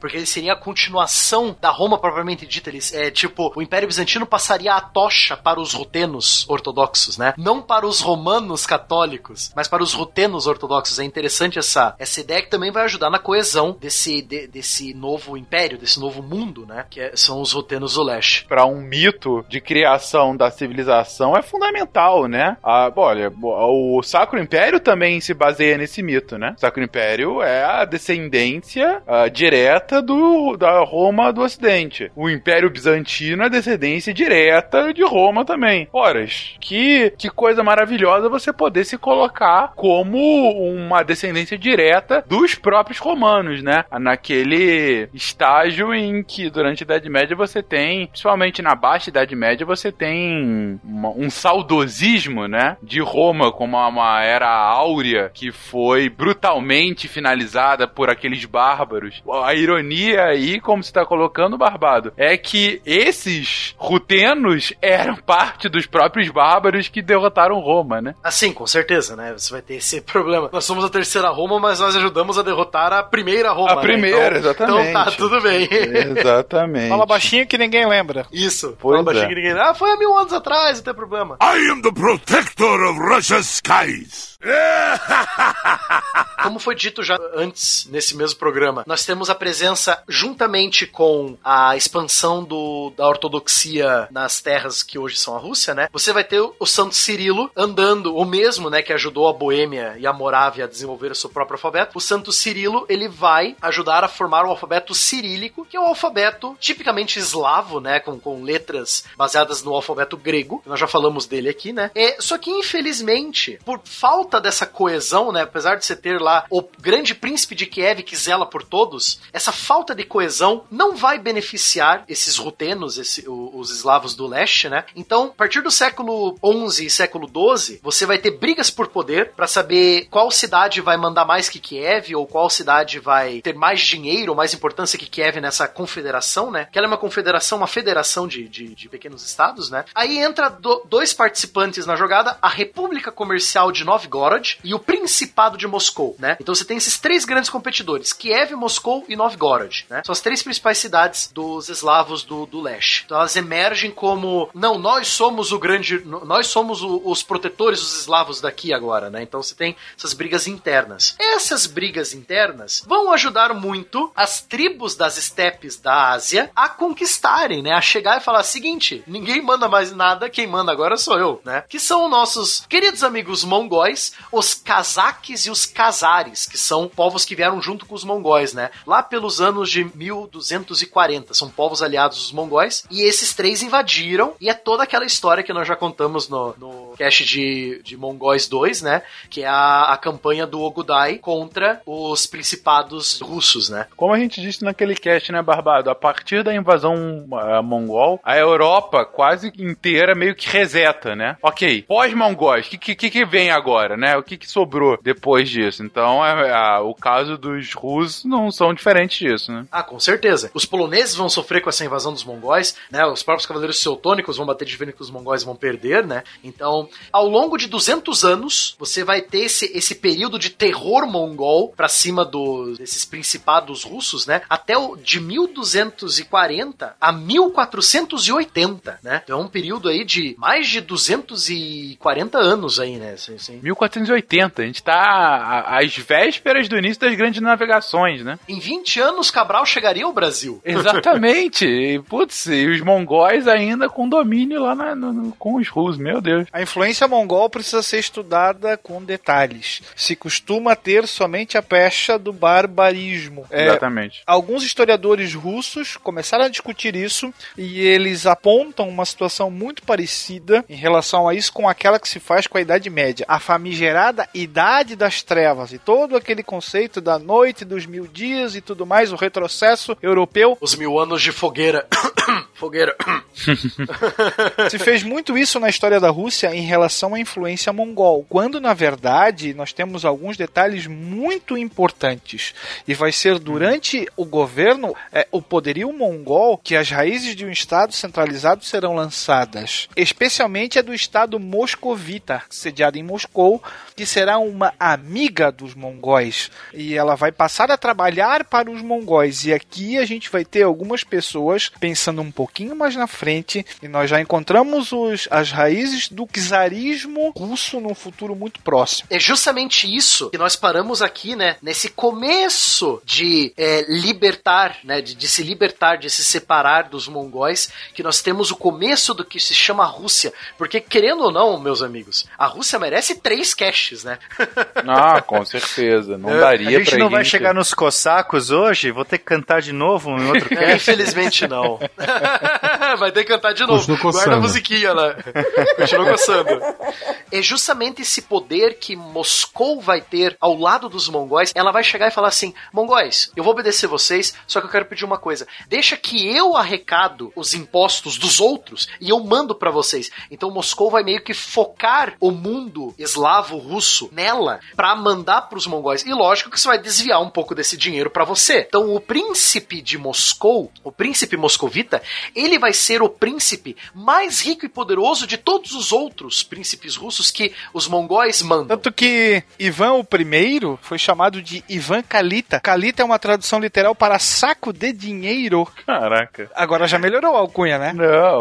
Entre boca torta e saco de dinheiro, eu fico com um segundo, sem dúvida alguma. Justamente Sempre. porque ele tinha porque ele tinha a prerrogativa de coletar os impostos das outras cidades em nome dos conquistadores. Aí surgiu o momento em que o canato da Horda de Ouro, lembra desse, Fencas? Sim, É o claro. melhor nome de todos, né? Sim, canato sim. da Horda de Ouro. Especial. É, houve um momento que o Kanato perdeu o poder, né? Ele foi, foi enfraquecendo. E é nessa hora que os príncipes de Moscou falam: bom, agora é a nossa vez, né? Então, de- depois de todo esse dinheiro arrecadado, agora é nossa vez de chutar os mongóis daqui e aproveitar e unificar toda essa bagunça aqui e fazer um país só, né? Aí que surge a Rússia, né? Mas isso é um papo pra outro cast, né? É isso, meus queridos. Viemos dos eslavos, passamos de origem, mitologia, falamos sobre o de onde vieram, para onde vão, falamos do, de como foram criados e quais são os reinos e depois países que mais influenciaram. E ficou bem claro que esse é um cast bem de transição, como tá sendo esses últimos casts de história, né? Essa transição entre a Baixa Idade Média e o início da Renascença. E assim também como tá claro que a partir de agora o negócio vai começar a ficar sério. A partir de agora a gente tá entrando, não que antes não estivesse, por favor, mas a partir de agora a gente tá entrando numa história mais próxima a gente. E mais do que isso, cada vez mais próximo, finalmente, ao descobrimento do Brasil, como tá ficando claro, né? Vamos daqui a pouco começar a falar do Brasil, mas é isso em episódios futuros. Ivan o Terrível tá batendo na porta já, hein? Olha. É, aí, ó. Aí, ó. Pessoal, eu espero vocês nos próximos casts de história. A gente vai falar dos espaço e dos ex-cozinhos.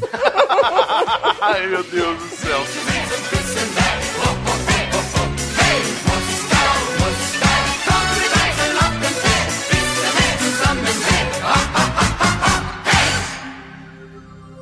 Se a ciência não for divertida, tem alguma coisa errada. Tem que ser divertida. A coisa mais divertida que tem é a ciência.